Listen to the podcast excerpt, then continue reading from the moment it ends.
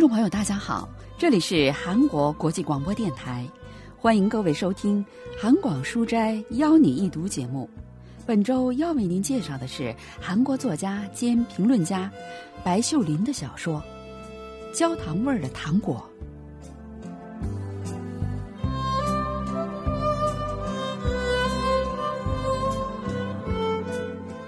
奶奶去世后的第四个忌日，我们全家人都去给她扫墓。那天，我从弟弟项羽那里听到了一件有关奶奶的事情，令我非常吃惊。姐姐，你记得那位大爷吗？就是以前我们住在法国的时候，公寓一层的那位大爷，个子挺高的，带着助听器。哦，波里涅大爷啊，哦，好像是叫这个名字。你怎么突然想起他呀？奶奶和那位大爷交往过，对吧？你在说什么啊？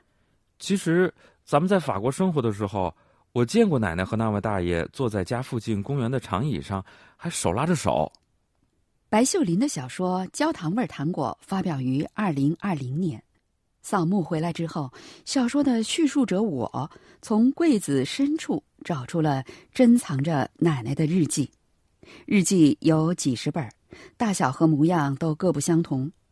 过去因为觉得要尊重奶奶的隐私，他从来没有翻看过。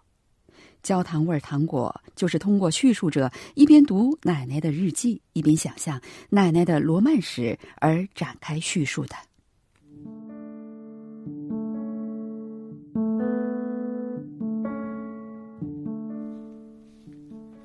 现在好不容易才自由了。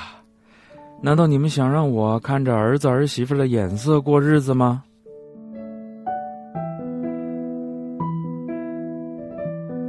久卧病床的爷爷去世后，大家都劝说奶奶住到大儿子家里去，却被他一口回绝了。但就在主人公五岁的时候，奶奶的二儿媳，也就是主人公的妈妈，因为交通事故而离开了人世。他不得不来到主人公的家里照顾儿子的一对儿女。奶奶的名字叫朴兰石，几十年来一直保持着一米六的身高和四十九公斤的体重。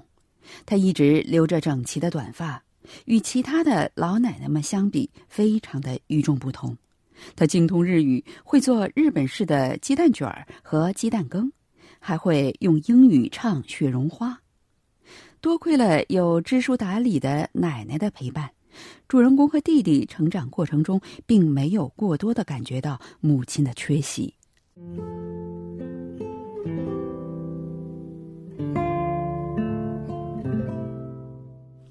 日帝强占时期，奶奶的父母在一个开放港口城市经营一家大型西服店，她是三男三女中的长女。由于父母乐于接纳新事物，并且有充足的财力，六个子女全都接受了新式教育。不过，跟只读到高中毕业的妹妹们不同，奶奶说服父母上了大学。这一事实也揭示奶奶性格中重要的一面。奶奶去世的时候，来参加葬礼的人们回忆起她，大部分都这么说：“哎呀，你奶奶不是个想干什么就干什么的女人吗？”听着这些人。坐在凉了的辣牛肉汤和已经开始发干的瘦肉片前，自以为是的议论着奶奶，我的心情越来越不好，但不知道为什么会这样。仔细想想，应该是想干什么就干什么的女人这个看似并无恶意的说法中，隐藏着某种尖锐的东西，让我感到不快。奶奶选择了读大学这件事，成了人们的谈资。但是他们似乎都不记得，其实他在战争爆发之前就中途退学了。对我来说，奶奶也不过是那种人，明知结了婚就得从大学退学，却仍然在父母的规劝下，一年不到就跟一个一辈子都会很无聊的男人通过相亲结了婚。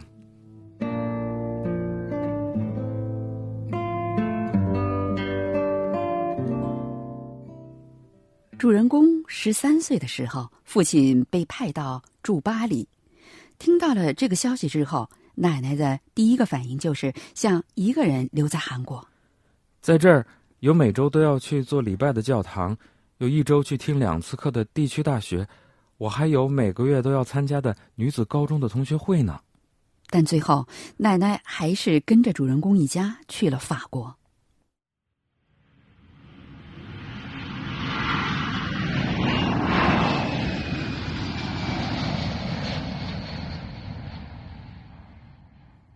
奶奶刚到法国的时候，忙着去蒙马特山丘、肖邦墓和米拉波大桥等名胜古地去参观、拍照，兴奋了一个阶段。但是没多久，他开始变得有些灰心丧气、闷闷不乐。主人公和弟弟渐渐的开始熟悉法语，适应法国的生活，但奶奶却没能够这样。学生时期学习英语和日语时毫不费力气的奶奶，法语水平却总是原地踏步，这让他感到倍感挫败。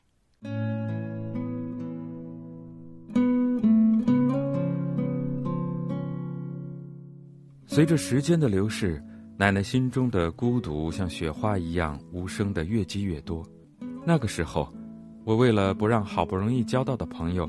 觉得自己是个典型的古板无趣的亚洲女孩，而费尽心思，根本无心顾及奶奶为了给第一次来月经的我购买卫生巾，站在摆满卫生棉的货架前却看不懂的时候，那种茫然自失的感受。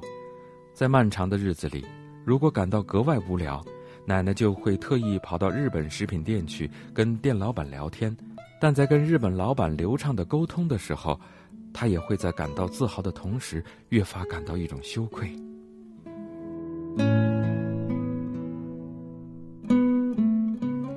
奶奶认识布吕涅大爷是在来到法国快一年的时候。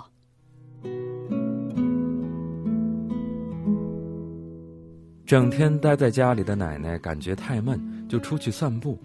她经过院子的时候，听到不知从哪里传来了钢琴声，于是。停住了脚步，钢琴声是从布里涅大爷家里传出来的。从开着的窗户望进去，可以看到一位白发的男子坐在那里，弓着背弹着钢琴，是《爱之梦》的第三首，这是李斯特的曲子。奶奶一下子回想起自己第一次弹奏这首钢琴曲时的情景。在高中音乐教室里，那台黑色的雅马哈和手指放在琴键上时的触感，也瞬间浮现在他的脑海里。那种感觉就好像触电一样，很突然，也令人吃惊。奶奶久久地站在布吕涅大爷家放着三盆天竺葵的客厅窗外，直到钢琴曲演奏结束。布吕涅大爷发现了奶奶。走到窗前，用 Bonjour 向他问好。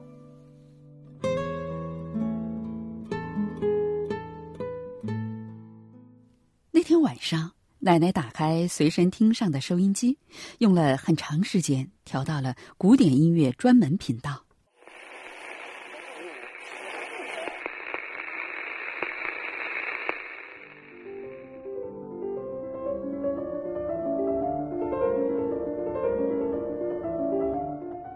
为了不影响别人睡觉，他把声音调到最小，然后把耳朵贴在随身听上。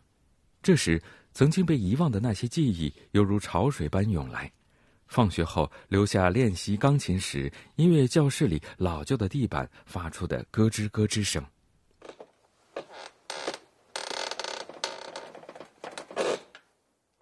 塞满木柴的炉子上，古铜色的水壶。水开之后，被蒸汽顶得一边跳跃一边发出声响的壶盖。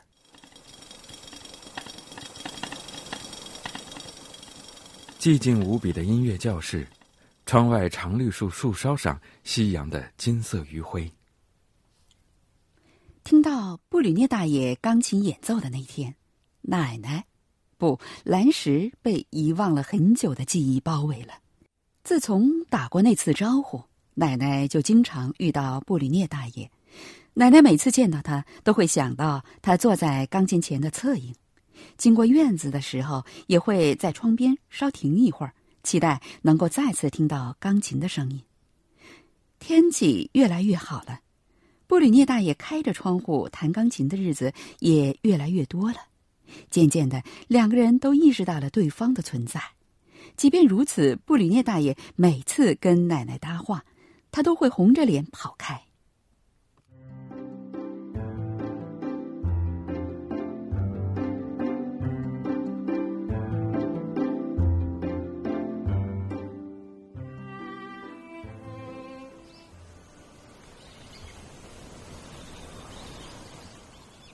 在连着下了十天雨后终于天晴的那天奶奶坐在公园的长椅上一边用随身听听音乐一边勾着花儿。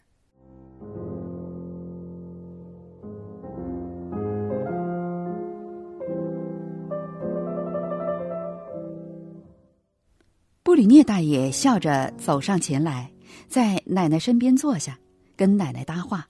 奶奶告诉他自己听不懂法语。布里涅大爷就慢慢的把一个单词重复了好几遍。啊，贝多芬，在奶奶的随身听里，贝多芬的第二十三钢琴鸣奏曲正在流淌出来。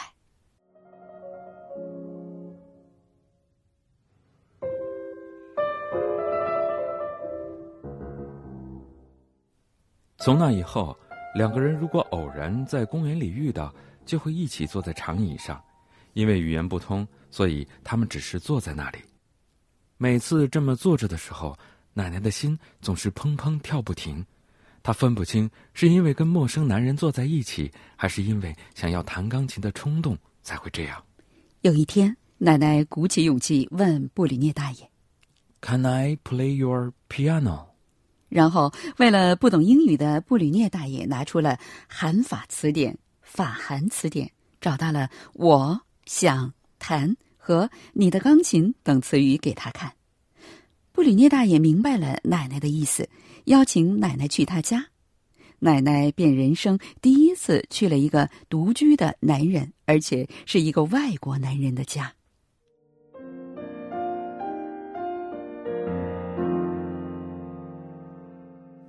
奶奶坐在钢琴前的椅子上，打开琴盖。用拇指和食指挨个按下白色的钢琴键。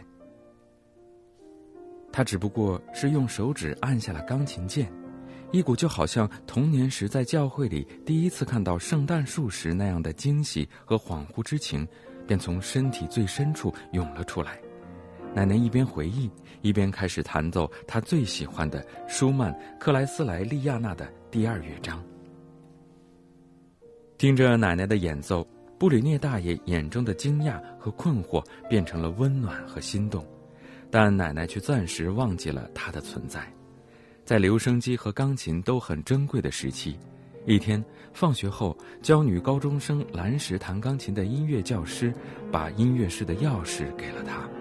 那还是别的朋友连做梦都不敢想爱情的时候。他渴望的是什么？是什么特别的东西将他带到另一个世界的？他毫不怀疑自己今后的人生将充满各种令人惊奇的事情，也认为自己有义务书写一个特别的人生。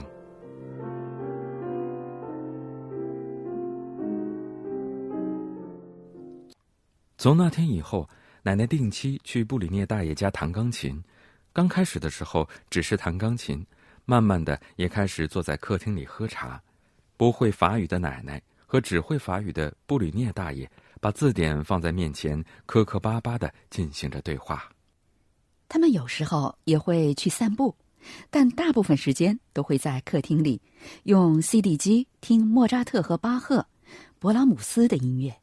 奶奶说，那样的时候就好像把自己交给了音乐，去远方旅行了一趟。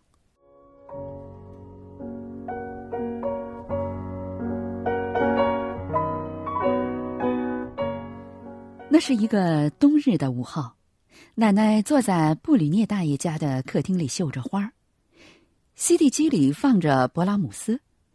奶奶突然抬起头，看着坐在旁边的布里涅大爷，她不再觉得要往茶里放一滴牛奶和两块方糖的他奇怪，但她知道自己永远不可能完全理解布里涅，布里涅最终也不会理解自己。这个事实让奶奶感到心中一阵的疼痛。年轻的时候，奶奶觉得老去就是身体和心灵以同样的速度退化，但现在她知道了，退化的绝不仅仅是身体。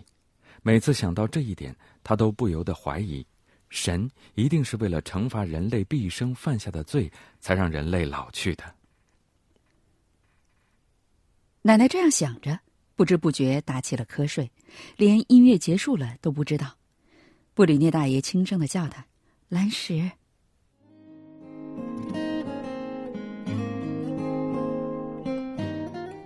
奶奶睁开眼睛看到桌子上立着一个高高的用方糖垒起来的塔。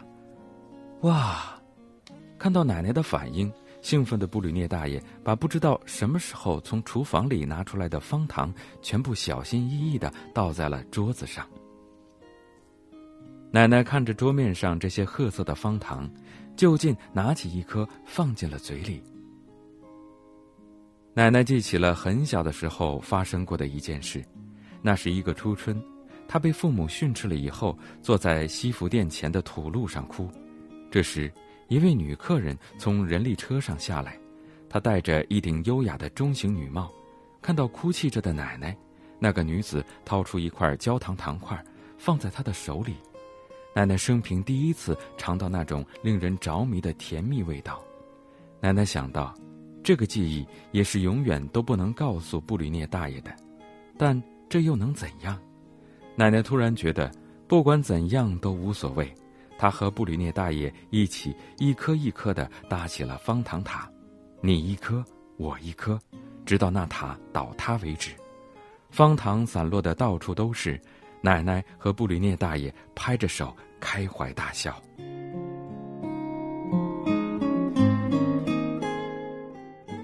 奶奶和布里涅大爷相处了大约一年的时候，主人公一家突然要回国了。在我读的奶奶的日记里，那天布里涅大爷翻着字典，跟奶奶做了最后的道别。关于布里涅那时说了什么，奶奶只记下了两个代名词和一个动词，那里面包含着什么样的深意，我无从知晓。两个代名词和一个动词。布里涅到底对奶奶说了些什么呢？十二大学国文系教授方敏浩介绍说：“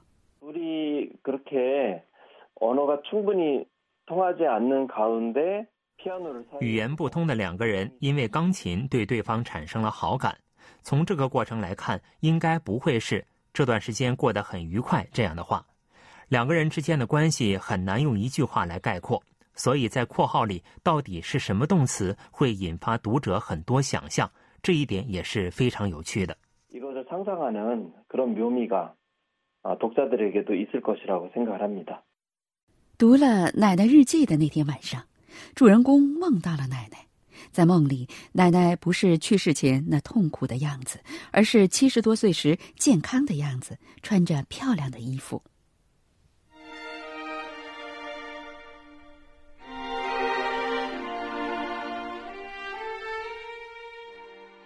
这是什么香气呀？在奶奶拥我入怀的时候，不知从哪儿传来有一股甜丝丝的香气，但奶奶的帽子里、裙子里都没有发现那香气的来源，我变得焦急起来。奶奶，奶奶，看着我！听到我急切的呼唤声，奶奶回头看我，我猛然发现奶奶紧紧的攥着拳头。奶奶，摊开手掌。我跟奶奶耍着赖。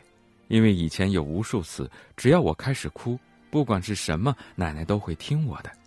但是在梦里，奶奶却用很温柔但很坚定的声音说：“不行。”她把手掌攥得更紧了。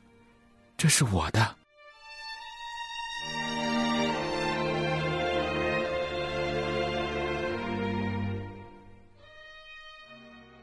이할머니는어떤사람이냐 꿈이있는사람이에요자기삶에이상이있는사람이죠그런데奶奶是什么样的人呢？她是一个有梦想的人，是对自己的人生有理想的人，但是却只能听从父母的安排结了婚，在某种规定好的秩序中生活下去。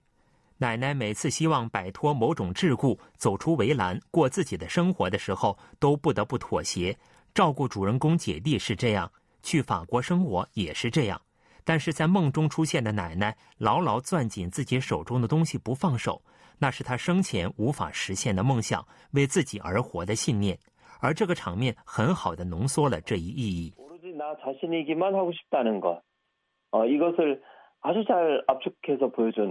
오로지나자신이기만하고싶다는 것， 어이것을아주잘압축해서보여준어그런장면이라고할수있습니다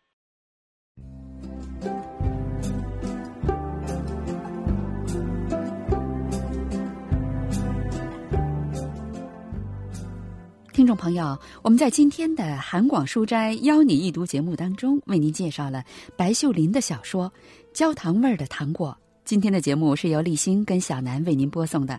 同时，今天韩国国际广播电台一个小时的中国语节目就全部播送完了。 感谢您的收听，再会。